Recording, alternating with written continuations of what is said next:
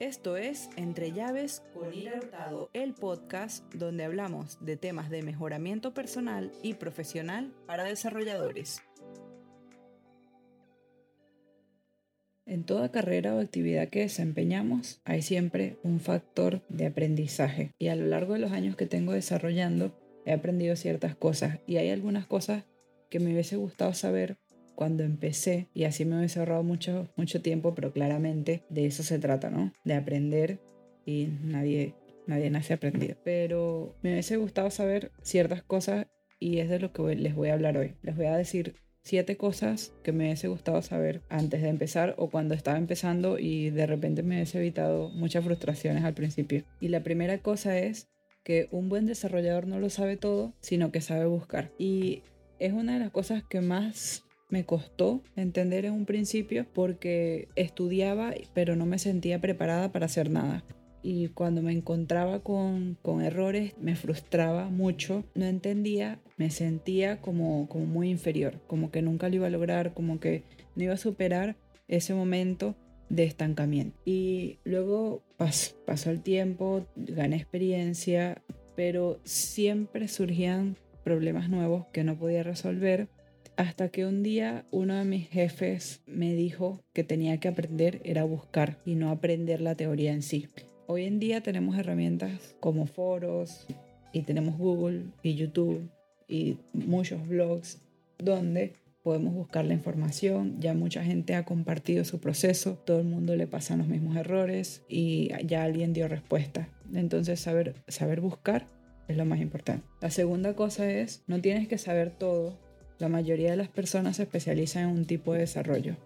El mundo del desarrollo es muy amplio, yo me centro en el desarrollo web y sin embargo el desarrollo web sigue siendo muy amplio aún entonces nos enfocamos en algo. Yo me enfoco en frontend y ya como, como que descarté gran parte de la, de la línea de aprendizaje y de todo lo que tengo que saber para, para poder desarrollar. Pero sin embargo, enfocándome en frontend, yo creo que debería especializarme más aún, algo más profundo. Entonces me especialicé en, en Magento, frontend de Magento, y entonces ahora React y así. Es como, como capa tras capa tras capa mientras más afuera nos quedemos, más difícil va a ser porque hay que saber muchas cosas.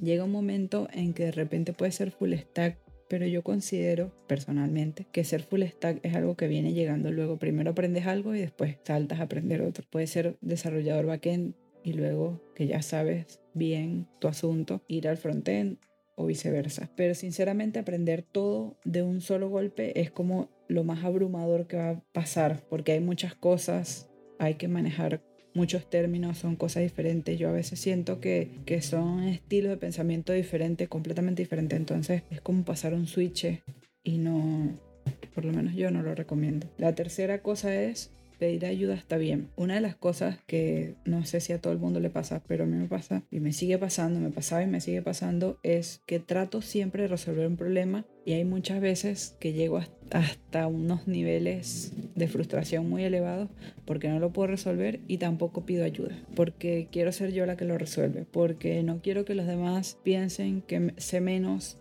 o que no sé nada porque no quiero molestar al otro. Y justamente cuando trabajamos en un equipo, vamos a suponer, está el, diseñador, está el desarrollador frontend, está el desarrollador backend, está el, el que maneja la infraestructura del servidor. Por más que sea, de repente todos hacemos cosas diferentes, pero o tienes un compañero de trabajo que hace lo mismo que tú, o uno de tus compañeros de repente, a pesar de que hace otra cosa, tendrá algo, algo para aportarte. Entonces siempre es bueno pedir ayuda. Si no tenemos a quien pedirle ayuda, hay muchos foros, está Stack Overflow, está Quora y no sé, muchos que ni siquiera podría nombrarlos, acaso lo digo los que se me vienen, donde ahí también hay personas que están dispuestas a ayudar, pero siempre teniendo en cuenta algo que la, la gente mucho se queja a veces, es que los desarrolladores cuando están aprendiendo, los juniors, es como que piden ayuda al instante. El consejo en este caso sería pedir ayuda, pero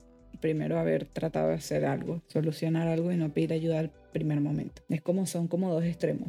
O sea, al que no le gusta pedir ayuda o al que pide ayuda en el momento, ni siquiera trata de solucionarlo por su propia cuenta. La cuarta cosa es que el desarrollo es un camino para toda la vida. Siempre habrán cosas nuevas que aprender.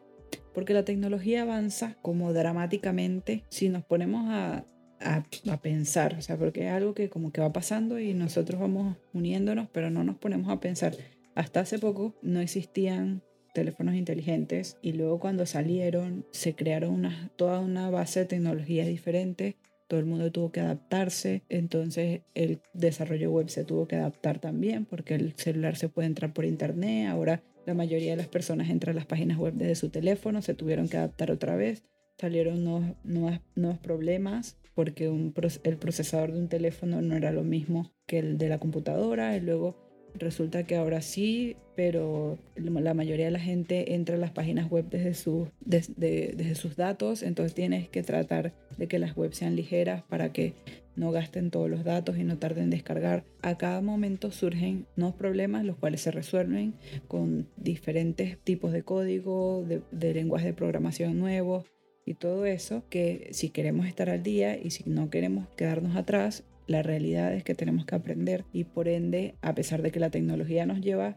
yo creo que nos lleva arrastrados, nos lleva así como nos va jalando, tenemos que todos los días tratar de aprender, si queremos ir echando un vistazo, por lo menos yo lo que hago es que me mantengo, leo muchas noticias en Twitter sobre lo que dice la gente, los otros desarrolladores, si hay cosas nuevas que salen.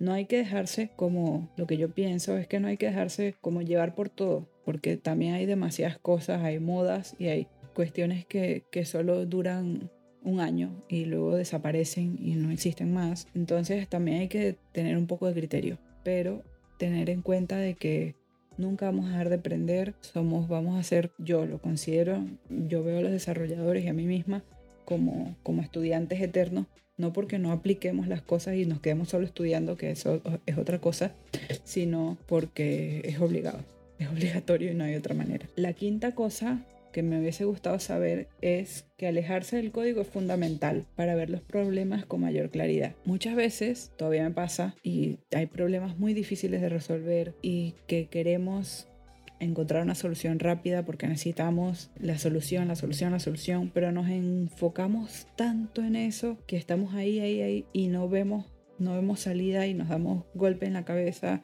y buscamos y no conseguimos nada, pero estar tanto ahí es agotador para el cerebro y es como que llega un momento en que ya no pensamos con claridad. Entonces, en esos momentos es bueno tomarse cinco minutos, nada, o sea, cinco minutos, ver otra cosa, eh, no sé, salir, ver las redes sociales, lo que sea, algo que no tenga nada que ver con el problema que estamos solucionando, incluso hablar con otra persona, incluso comentarle a otra persona sobre el problema que estamos teniendo es súper, súper buena herramienta. No pedirle ayuda directamente, sino comentar y hablar, hice esto, hice lo otro, y hice esto, pero tampoco funcionó, hice lo otro, pero tampoco funcionó, y entonces no sé qué hacer, y estoy pensando en que voy a hacer esto, y de repente en todo ese procesamiento es como que le estamos dando la vuelta, cuando se lo explicamos a alguien más, surge la idea. Y ahí ya eso es ese es el momento de insight que necesitamos para poder resolver nuestro problema. La sexta cosa que me hubiese gustado saber es que siempre van a surgir errores porque los desarrolladores en realidad somos solucionadores de problemas. Entonces, no es como que, ay, no, aquí no me gusta porque siempre tengo errores y nunca llego a ser bueno porque los buenos desarrolladores no tienen errores. Mentira. Estamos, si estamos en un grupo yo conozco muchos desarrolladores que ya tienen muchos años y que son súper expertos y que se especializan en un tipo de código y lo hacen todos los días y son muy valorados en la industria y sin embargo tienen errores y tienen problemas que no pueden solucionar porque de eso se, se trata de que, de que nos llega un problema y lo solucionamos de alguna otra manera. Entonces es muy desmotivante en un principio porque, porque cuando uno está empezando, está junior y dice, no, pero los demás no tienen problemas y yo tengo este problema tan grande que no sé cómo solucionar. Cuando la verdad es que todos tenemos problemas grandes porque a medida que vamos aumentando nuestro nivel de conocimiento, también van aumentando las cosas que nos van apareciendo y vamos tomando proyectos más desafiantes y por ende es como es infinito. Es infinito porque justamente somos solucionadores de problemas. Y la última cosa, pero no menos importante, es que los problemas difíciles de los que hablamos anteriormente o los desafíos te van a ayudar a crecer más que cualquier teoría o tutorial. A mí lo que me pasaba es que en un principio yo quería saberme toda la teoría. Entonces, cuando empecé a hacer el desarrollo en JavaScript, me leí, me, leí un libro antes de...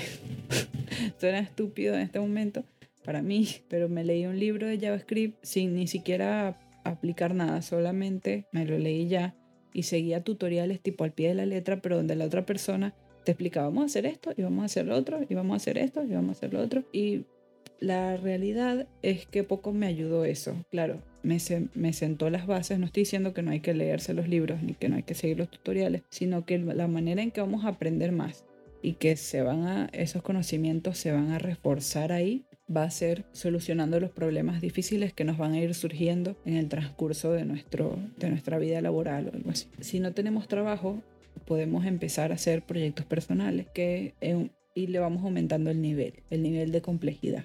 Entonces empezamos con algo sencillo porque tampoco nos queremos frustrar y luego vamos aumentando y le vamos agregando características al proyecto y atravesar por esos problemas donde de repente no sabemos qué es lo que vamos a hacer, que podría ser una opción irnos por lo más fácil, nos arriesgamos a atravesar esos problemas y mediante eso vamos a llegar a crecer más profesionalmente. Estas son, entre todas las cosas, siete cosas de las que me hubiese gustado saber y que espero que le sirvan a alguien saberlas cuando está empezando. Si te gustó, espero que sea de ayuda y nos vemos en la próxima.